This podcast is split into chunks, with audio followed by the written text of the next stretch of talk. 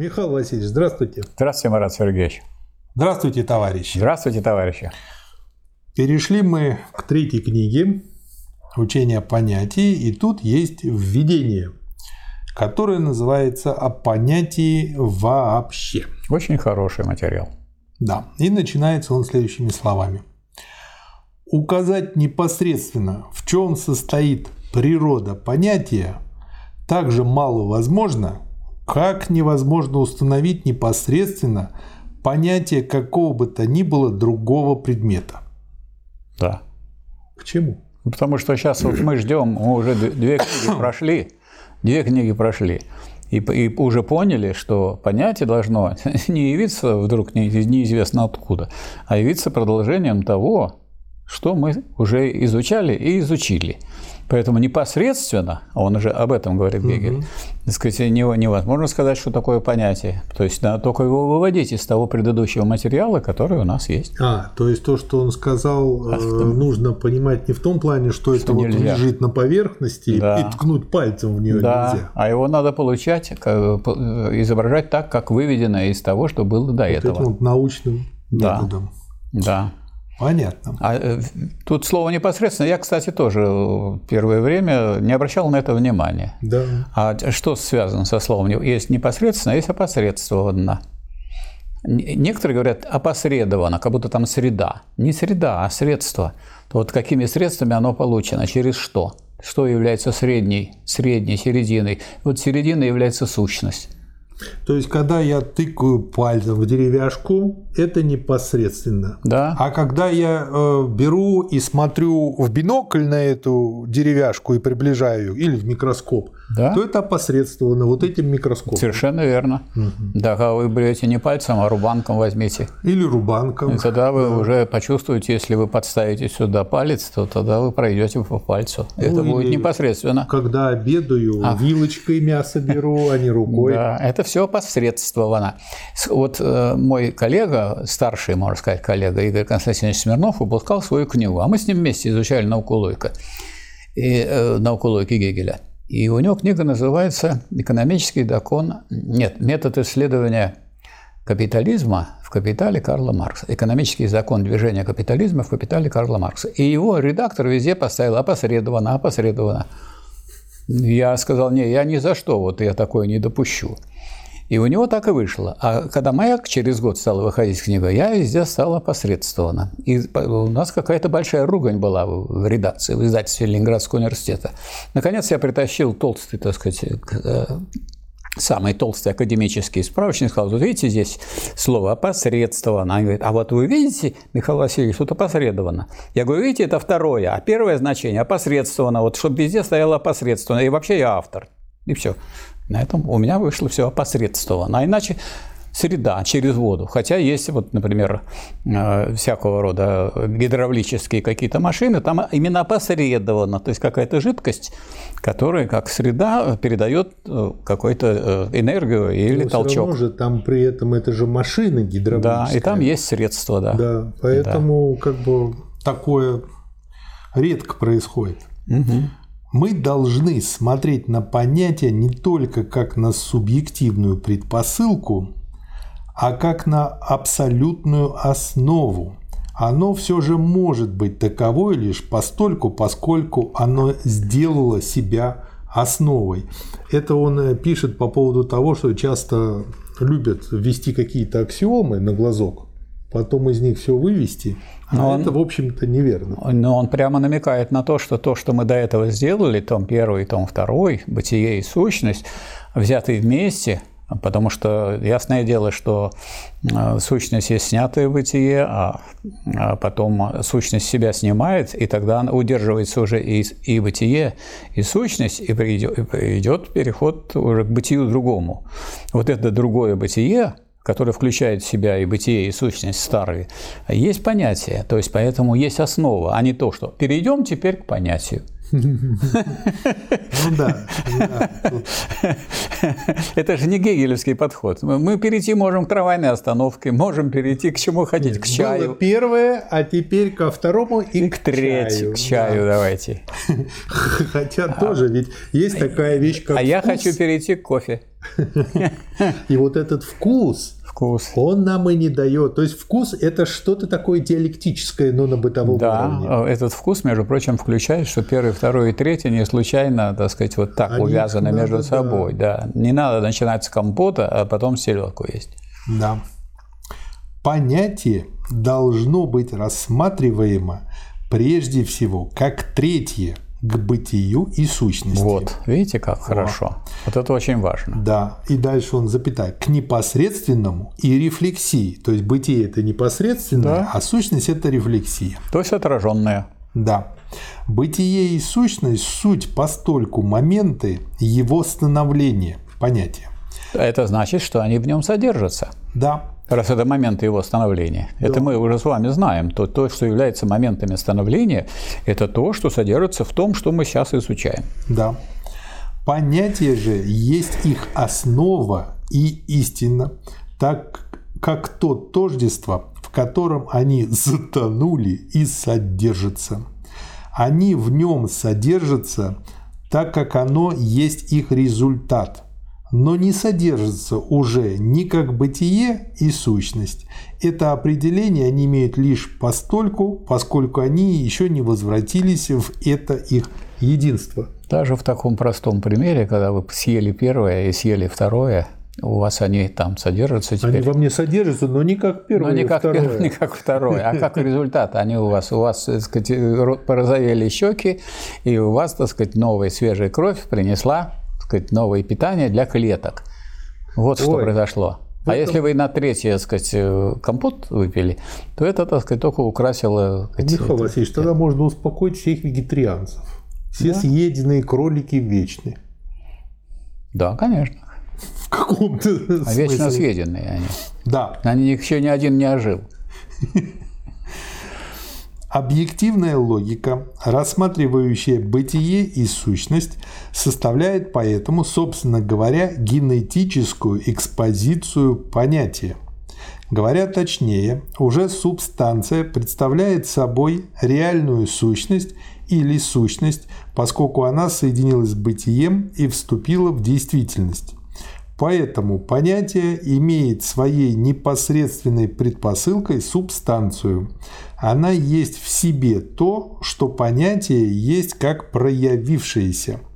Диалектическое движение субстанции через причинность и взаимодействие есть поэтому непосредственный генезис понятия и изображает ход становления последнего. Вот мне тоже очень нравится вот это вот введение о понятии.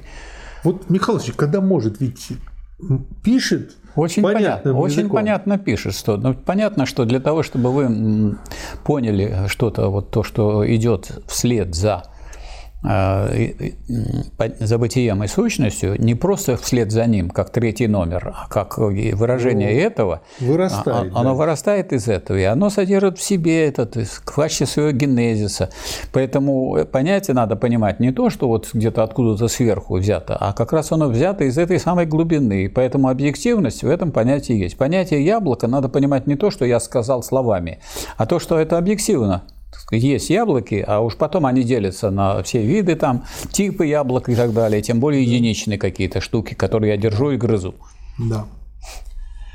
Понятие есть истина субстанции, а так как необходимость есть определенный способ отношения субстанции, то свобода оказывается истинной необходимости и способом отношения понятия.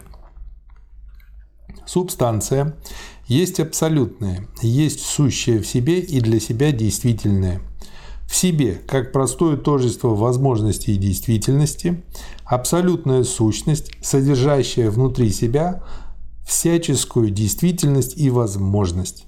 Для себя это тождество как абсолютная мощь или безоговорочно соотносящаяся с собой отрицательность. Движение субстан- субстанциональности, положенное через эти моменты, состоит в том, что первое. Субстанция, как абсолютная мощь или соотносящаяся с собой отрицательность, дифференцирует себя так, что становится некоторым отношением, в котором они, вот эти моменты, суть сперва лишь простые моменты, как субстанции и как первоначальные предпосылки. Движение самой субстанции совершается ближайшим образом под формой одного из моментов ее понятия, под формой в себе бытия. А что такое в себе бытие? Это равенство с собой. То есть это равенство с собой связано с тем, из чего вышло это самое понятие. А вышло оно из субстанции. А субстанция, как известно, это, так сказать, выходит из действительного – Поэтому действительность, которая порождает следующее, называется субстанцией. Мы говорим о субстанции тогда, когда есть не просто какая-то действительно безразличность, которая никого, ничего не порождает, а когда она что-то порождает, она является субстанцией. Она не перестает быть действительностью, но она такая действительность, которая рождает другую действительность. В этом смысле она субстанция вот этой действительности. Угу. То есть иначе вот это слово ну, от как у нас вы будете его понимать, если будете разбирать его, ну, чисто в, в плане э, понимания отдельных слов? Какая-то станция, а субстанция – это подстанция. Хороший вариант. А на самом деле субстанции надо понимать именно вот это самое дальнейшее движение к порождению нового действительного из того действительного, что есть. Да. Второе. Вот, не отрывать от того действительно, до которого мы останавливались. Если мы про то забудем, вычеркнем, и тогда зря вроде как мы изучали два тома. А вот сейчас начнем сначала. Да. Второе. Вторым моментом служит, служит для себя бытие. Или, иначе говоря, он состоит в том, что мощь полагает себя как соотносящую себя с самой собой отрицательность и тем самым вновь снимает преддефис положенное. Вот хочу на этом тоже остановиться. Когда люди говорят «для себя бытие», ну как-то люди представляют, что он живет для себя. У него есть дом, он для себя покупает, все для себя делает. Но на самом деле смысл для себя бытия в том, что сказать, он не, не откуда-то извне, из чего-то берет, а это, вот, сказать, он порождается из того, что есть. Вот в себе бытие – это просто равенство с собой, а для себя бытие – это означает, что ничего другого и нет – Угу. Для себя бытие, вот есть это бытие. Куда не плюнь в себя попадешь. И попадешь в себя. Вот поэтому это для себя бытие. А нет ничего другого. Кроме субстанции ничего нет. Но эта субстанция идет, она порождает новое. Вот это порожденное новое – это понятие. Угу. А не так, что куда-то побежали, схватили понятие, или флаг, на нем написано понятие, ура, мы дошли до понятия. Понятно. Мощи сообщается также и видимость мощи, положенности также и видимость положенности. В пассивную субстанцию привходит действие. Естественно, пассивная субстанция не вполне субстанция. Ага. Что за пассивная субстанция, она же должна порождать. Можно вот такую, такой пример взять, как бы, если проиллюстрировать мощь потенциальной энергии. Да. А потом убрали подпорку и пошло действие. Да, оно пошло действие, да. Субстанция. Субстанция – это действующее. Угу. Потому что это что? Единство сущности и действительности. То есть эта сущность переходит в действительность. Вот действительно это произошло, а не только в возможности. Или я сжал пружину, а, а она потом... разогнулась, да. да. Угу. Понял. Третий пункт. Но здесь имеется еще нечто большее, чем только это явление, а именно – Причина действует на пассивную субстанцию, изменяет, делает другим ее определение. Действие полагается в ней причиной, но положенная причина есть сама тождественная с собой в процессе действия причина. Эта-то причина и ставит себя на место пассивной субстанции. Равным образом, что касается активной субстанции, то, во-первых, Воздействие есть перевод причины в действие, в ее другое, в положенность. И во-вторых, в действии причина обнаруживает себя тем, что она есть. Действие тождественно с причиной, а не есть некоторое другое. Таким образом, каждое из этих определений становится противоположностью самого себя, и это имеет место с обеих сторон.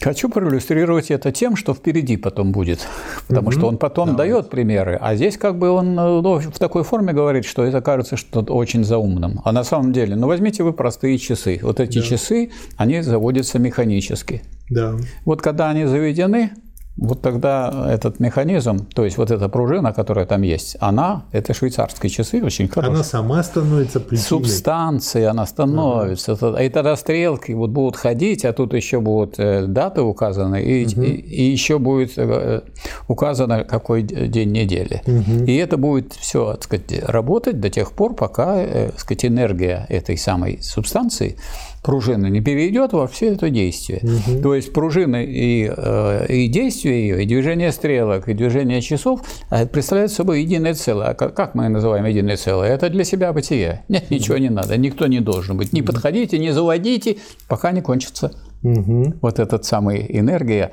которую дает пружина. Да. А если мы берем не механическое что-то, ну, а это, так сказать, когда есть э, так сказать, у нас электростанция, то это, считайте, что это все время заводит... Батарейка тоже. Так батарейка, она может, она может, так сказать, остановиться. А вот электростанция не может. Пока текут и текут Но с гор. опять же, пока текут. Пока текут. Пока не, э, а, не стало сейчас засухи. вот все мелеет. Рейн мелеет, Амазонка мелеет. Да, а у нас вот эти все мои крупные гидроэлектростанции затопили очень много земли. А, потому а, что а там... у нас всегда наоборот. Не как у людей. У нас вот гидропроект стоит здесь на комендантском аэродроме. Да. Огромное здание такое. И вот Игорь Константинович Смирнов, как раз с которым мы изучали, он работал в этом самом гидропроекте. У него оттуда корни, субстанции его там. Но и то, и другое, и тождественное, и отрицательное соотнесение – суть одно и то же. Субстанция тождественна с самой собой лишь в своей противоположности, и это составляет абсолютное тождество субстанций, положенных как две. Активная субстанция проявляется как причина – Обратно, через процесс воздействия положенность проявляется как положенность, отрицательная как отрицательная и стала быть пассивная субстанция как соотносящаяся с собой отрицательность. И причина в этом другом себя само безоговорочно сливается лишь с собою. Вот я бы тут некоторые комментарии Давайте. дал. Потому что когда человеку, ну, не поднаторевшему вот в этом деле, в деле изучения э, таких диалектических э, категорий, ему говорят, что это тождество, что было, то и есть. Но он должен вспомнить, что тождество, согласно вот этих, этим книгам, это тождество различного – Поэтому, когда говорят, это тождественно, и это пассивные субстанции и активные субстанции, они тождественны. Ну, тогда он считает, что они э, точно такие же, равные. Нет, они не равные, потому что э, тождество понимается как тождество различного, и никак иначе в диалектике. Поэтому, когда говорят, что они тождественны, это вовсе не исключает то, что они разные. Вот человек, когда растет, он же все время себе тождественен когда он был ребенком, стал школьником, ну пошел да, на работу. Он, он не собачкой, не кошечкой Но не он стал, же, он человеком остался. Не только да. человеком, он этим конкретным человеком да. остался. Ивановым Иван Ивановичем он как был, так и остался. Но он все время не равен себе. И при этом все время равен себе. Вот это надо запомнить. Потому что если этот человек не поймет, а именно это и раскрывает диалектика. А, скажем, другие науки формально-логические, они говорят, мы этого не видим. Вот только или равно, или не равно. Третьего не дано. Да, они застывшие. Застывшие. Это бесконечная рефлексия в самого себя, состоящая в том, что в себе и для себя бытие есть лишь благодаря тому, что оно есть положенность, есть завершение субстанции. Но это завершение не есть уже сама субстанция, оно есть нечто более высокое, понятие, субъект. Да. Уже ранее, во второй книге «Объективной логики» было упомянуто, что философия, которая становится и продолжает стоять на точке зрения субстанции, есть система Спинозы. То есть вот эта э, фраза подчеркивает, что Гегель пошел дальше. Он как раз-таки выбрал у Спинозы, у всех предшественников то, что подходило. Но он пошел дальше в другую сторону. А вот Маркс пошел тоже дальше Спинозы, но в сторону материализма да. однозначного. А Гегель, так сказать, замаскировал э, свою книгу, что ее можно понимать как материалистическую, а можно понимать как идеалистическую, в зависимости от того, как вы будете рассматривать. Он сделал ножик. Да. А с ножиком да, мы можем как делать то, что хотим. Да, так вот, как известно из истории философии, Спиноза не является идеалистом и при этом не является материалистом. Кем же он тогда являлся? А вот он этой середины и явился как раз. И он трактовал вот это свое. Вот тоже хитрюшки. Да, хитрюшки. Поэтому, а. поэтому его ни туда не отнесешь, ни сюда. А следовательно, куда его надо отнести? К границе между так идеалистами значит, и материалистами. Пограничник он. Вот, вот. Там же мы вместе с тем вскрыли неудовлетворительность этой системы, как по форме, так и по содержанию. Но иное дело опровержение этой системы. При этом следует отвергнуть превратное представление, будто система должна быть изображена как совершенно ложная, а истинная система, напротив, как лишь противоположная ложной – Отношение субстанциальности породило себя через природу сущности. Это отношение, равно как и его расширение до целой системы, есть поэтому необходимая точка зрения, на которую становится абсолютное.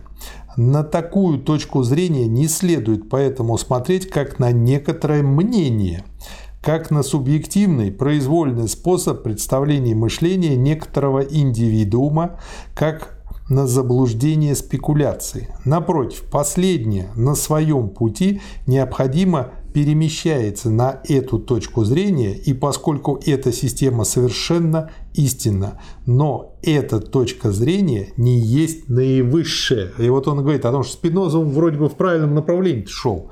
Не дошел. Истинная система не может поэтому и находиться к ней в таком отношении, что она лишь противоположна последней. Напротив, она должна соотноситься с ней как более высокая. Она должна содержать в себе низшую. Почему я это еще и выделил? Вот это очень важно. Во-первых, здорово написано, да. просто здорово. Да. А во-вторых, это очень хороший комментарий, когда вот вы даете определение, что такое развитие, там от низшего к высшему. И здесь сразу Нет, я не говорю от низшего понятно. к высшему. Я говорю низшего к высшему. Вы и так, и так говорили. А если от высшего к ходы, значит, Михаил там я неправильно говорил. Да. А вот правильно говорить, что развитие низшего к высшему. Это, это если уж совсем точно. Да, говорить. а иначе получается, есть какой-то третий, который идет от этого вот к этому. А на самом деле само э, вот это движение состоит в том, чтобы перейти низшее в высшее. Поясню вашу мысль, потому что э, я тоже не сразу пропер. А идея в следующем, как я понимаю. Просто если говорить, ну это просто, э, если воспринимать это просто как оборот речи от низшего к высшему, да, ну тогда еще нормально, и ладно. да. Но въедливые люди могут э, сами себя ввести в заблуждение, которые только начинают изучать предмет. И они тогда это воспримут как пункт А, как от пункта А низшее к пункту Б выше, и мы как бы проезжаем, как да, сидя именно в поезде. мы третий, третий. Да, мы третий, сидя в поезде, проезжаем это. Вместо того, чтобы видеть одно развивающееся, мы видим три. Да, а верно воспринимать это как фазы меня же самого. Вот да. я был низшим, а потом я стал высшим. Именно так. Вот, как бы... Э, это движение низшего к высшему. Вот, и вот в этом плане восхождение на гору более удачная картинка, потому что там Спиноза дошел там до 50 метров по склону, а там Гегель пошел дальше, дошел да. практически до да. вершины. И поэтому и тот, и другой альпинисты. Да, и поэтому... Нельзя сказать, что тот плохой альпинист, а вот хороший. Но этот альпинист необходим был для того, и чтобы результат подняться. Гегеля да. включает в себя результат Спиноза. Конечно. Вот. Идем дальше. Истинное опровержение должно вникнуть в сильную сторону противника. Это если мы что-то опровергаем у кого-то. Вот это тоже очень здорово. И стать в диапазоне этой силы. Нападать же на него вне его сферы и одерживать над ним верх там, где его нет, не помогает делу. Ну, это опять же, э, как бы очень часто распространено такое ложное опровержение. Допустим, кто-то создал какую-то теорию узкоприкладную и говорит, вот в этих условиях она работает, а ее берут и опровергают в других условиях и показывают только свою глупость на самом деле. Единственное опровержение спинозизма, ох, он тоже любил такие термины, может поэтому состоять лишь в том, что его точка зрения признается, во-первых, существенной и необходимой, но что, во-вторых, эта точка зрения, исходя из нее же самой, поднимается на уровень более высокой точки зрения. То есть, То что есть он и проделал. От спинозизма к марксизму, ленинизму. Да. Нет, сначала к гегелизму или гегельянству, а оттуда к марксизму, ленинизму. Да. И на пик коммунизма. То есть э, ключевой момент, что мы должны опровергать, исходя из, из более высокого того и пойдя выше. Да, да, из более высокого, потому что более высокое включает в себя то, что является менее высоким или менее сложным. Угу. А если это менее сложное, но оно составляет, можно сказать, или фундамент, или содержание более высокого, как же вы хотите просто отвергнуть? Если вы отвергнете то, на чем вы строите свое дальнейшее движение, вы сами себя будете бить по ногам. Здесь хорошая иллюстрация, э, грубо говоря, Эйнштейнова физика и Ньютонова физика. Ньютонова, грубо говоря, под множество Эйнштейновой физики – вот. И в, в математике, в точных науках много таких да. примеров. Отношение субстанциальности, рассматриваемое всецело лишь в себе самом и само по себе, переводит себя в свою противоположность, в понятие. Поэтому содержащая в предыдущей книге экспозиция субстанции, приводящая к понятию, есть единственное и истинное опровержение спинозизма. Она есть раскрытие субстанции, а это раскрытие есть генезис понятия, главные моменты которого резюмированы выше. То есть он, грубо говоря, сказал, что в конце второй книги он дал самое да. максимально полное. А что произошло в конце этой книги? Того, а в конце этой книги это сущность, это сущность, которая была в бытии, она довела дело до того, чтобы мы снова появились, э, пришли к, суч... Э, к бытию, но уже к более высокому, да. содержащему в себе сущность. Да. То есть был у нас одноэтажный дом, стал двухэтажный, а сейчас мы но строим дом. трехэтажный. Но дом. Но дом. А не сарай. Да и мы и не поднимемся до третьего этажа, минуя второй или первый. В Напрасно понятии... вы так думаете. В Ленинграде два дома было построено, один на, рядом с Московским проспектом, а другой около Черной речки, методом подъема этажей. Значит, первые поставили две такие стойки большие, угу. там гидравлические подъемники, сделали пятый этаж и подняли. Михаил Васильевич, потом четвертый, потом третий, потом второй, потом первый хорошая иллюстрация того, в чем сила и слабость образов. Потому что вот тот образ, что я привел с обычным домом, который не задан наперед строится, он дан просто, проиллюстрировать мысль, но нельзя мыслить этим домом, этой как категорией. А если делать так, то кто-то скажет, ну я снаружи лестницу приделаю, или вот э, да, как в вашем примере нас... задом наперед дом но построю. Мы, но мысль-то у нас изначально у них была такая, что мы пятый, он, будет, он пятый только по номеру с точки зрения высоты, но он будет первым с точки зрения строительства. Ну вот если бы они были последовательны, они бы тогда еще туда ступеньки бы отдельно сделали сразу на пятый этаж. А вот не были они, они последовательны? Не знаю.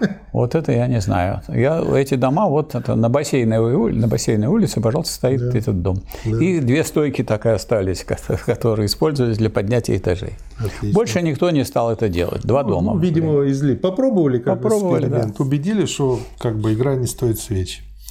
В понятии открылось царство свободы. Понятие есть свободное, потому что то в себе и для себя сущее тождество, которое составляет необходимость субстанции, выступает вместе с тем как снятая или как положенность.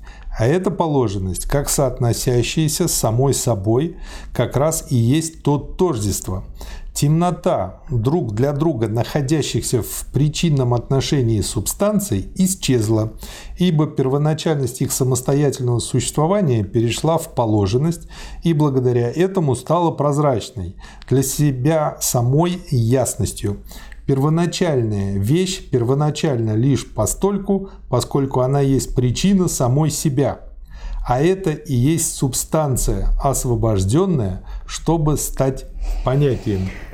Вот в связи с этим понятие свободы, оно по-разному трактуется разными учеными, разными философами и не учитывает вот то, о чем говорит здесь Гегель.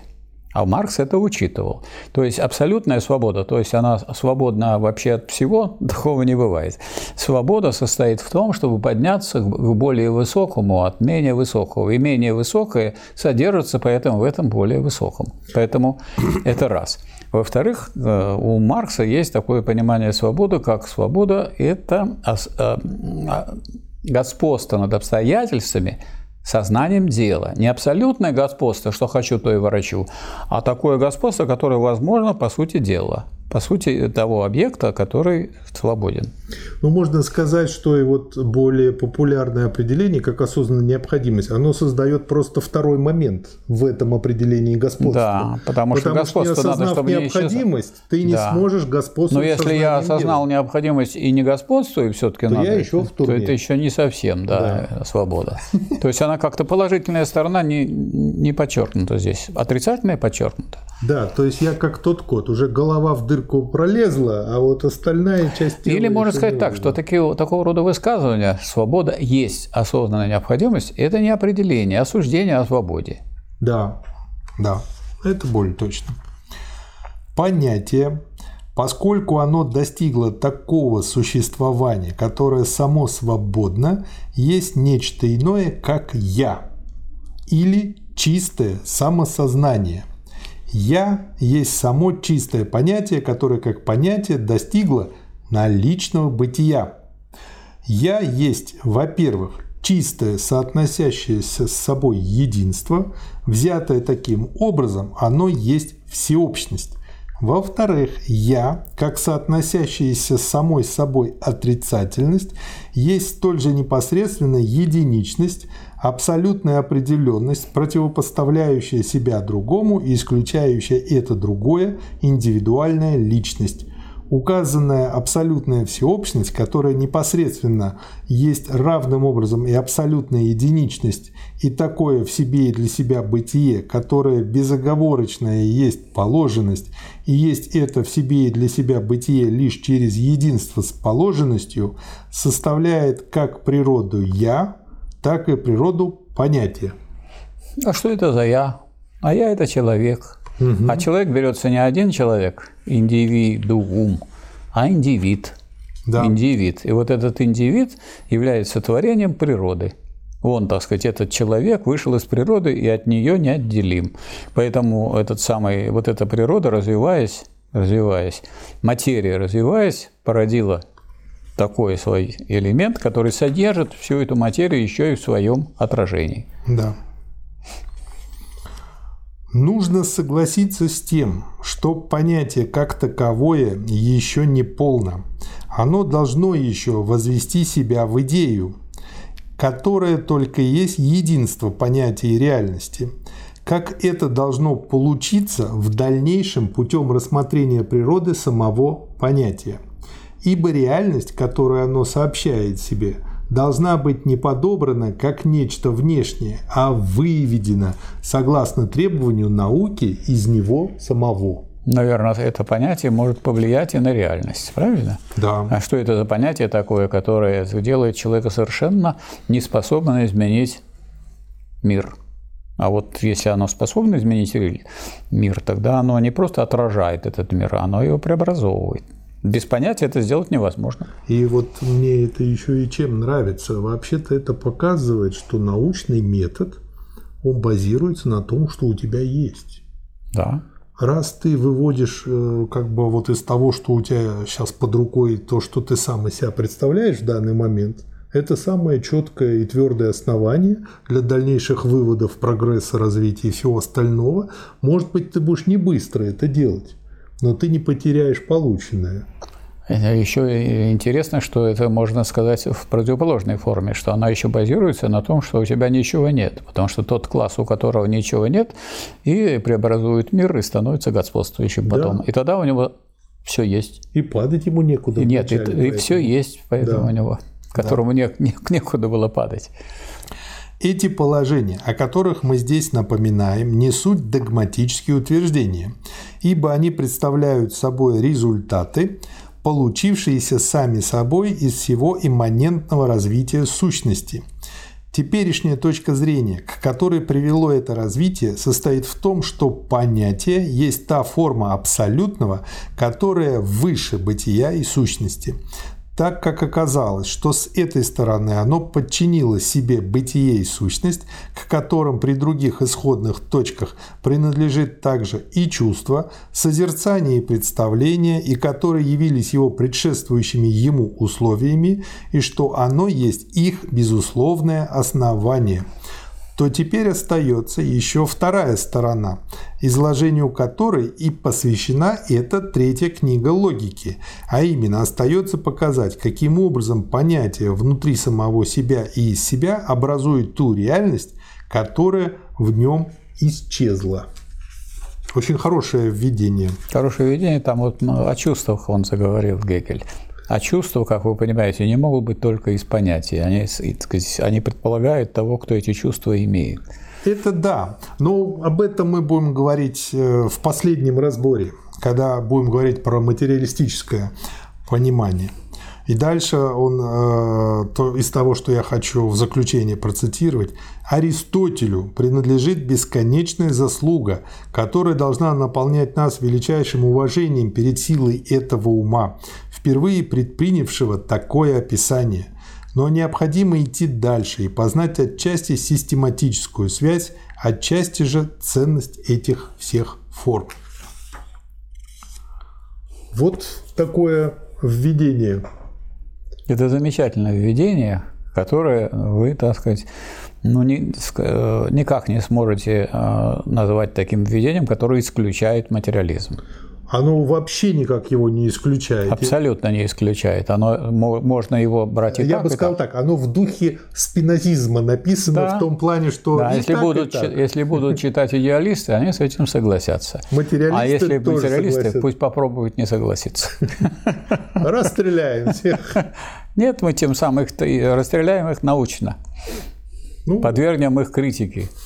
А, а как мы подвержены? Значит, мы их под, подгребем сюда же и скажем, что это же вот самое, сама, само это понятие порождает и непонимание этих понятий. Ужас.